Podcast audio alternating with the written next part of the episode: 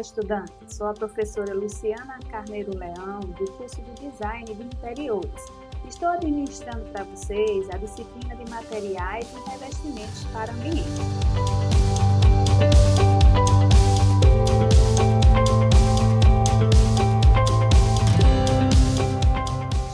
Nesse podcast, estarei falando especificadamente da competência 1, onde iremos abordar como podemos né, reconhecer os tipos de materiais e acabamentos existentes no mercado.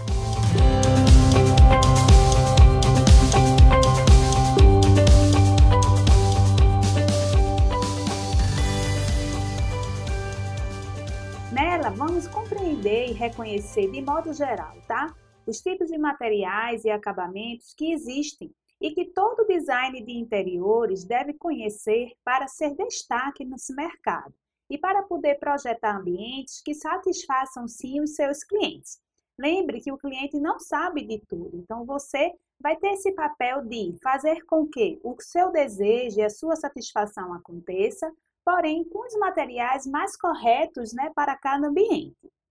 Os materiais de acabamento e revestimento devem ser especificados a partir do contexto arquitetônico, né, do partido desse seu projeto, levando sempre em consideração alguns fatores, como os fatores funcionais, estéticos e os fatores econômicos. A gente, dentro dessa competência, também vai falar, de modo geral, sobre os revestimentos que podemos utilizar para pisos, paredes e tetos. E em seguida, a gente vai começar a descrever os materiais e acabamentos. Lembre que essa vai ser uma explanação mais geral, para que na próxima competência que a gente vai ter, será para a gente realmente conhecer de forma mais detalhada né, cada tipo de material existente.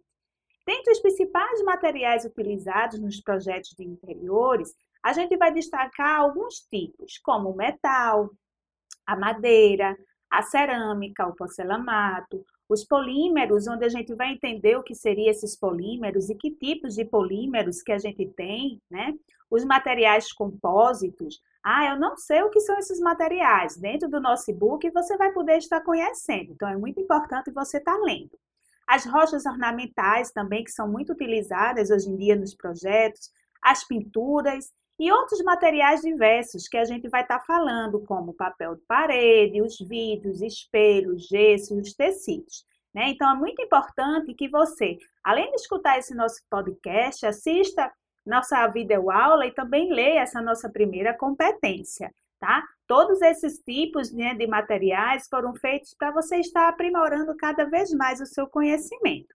Então, só para você entender, às vezes tem materiais que não podemos utilizar em área molhada, porque isso vai poder estar tá tendo seu desgaste, e isso a gente vai estar tá falando mais detalhadamente na nossa segunda competência. Então, não deixe de estar tá estudando e indo verificar depois o nosso conteúdo. Aproveitando, você que é estudante ou não da nossa rede pública estadual de ensino de Pernambuco, se inscreva no nosso canal aí do YouTube para você ter acesso aos nossos materiais e conteúdos sempre atualizados.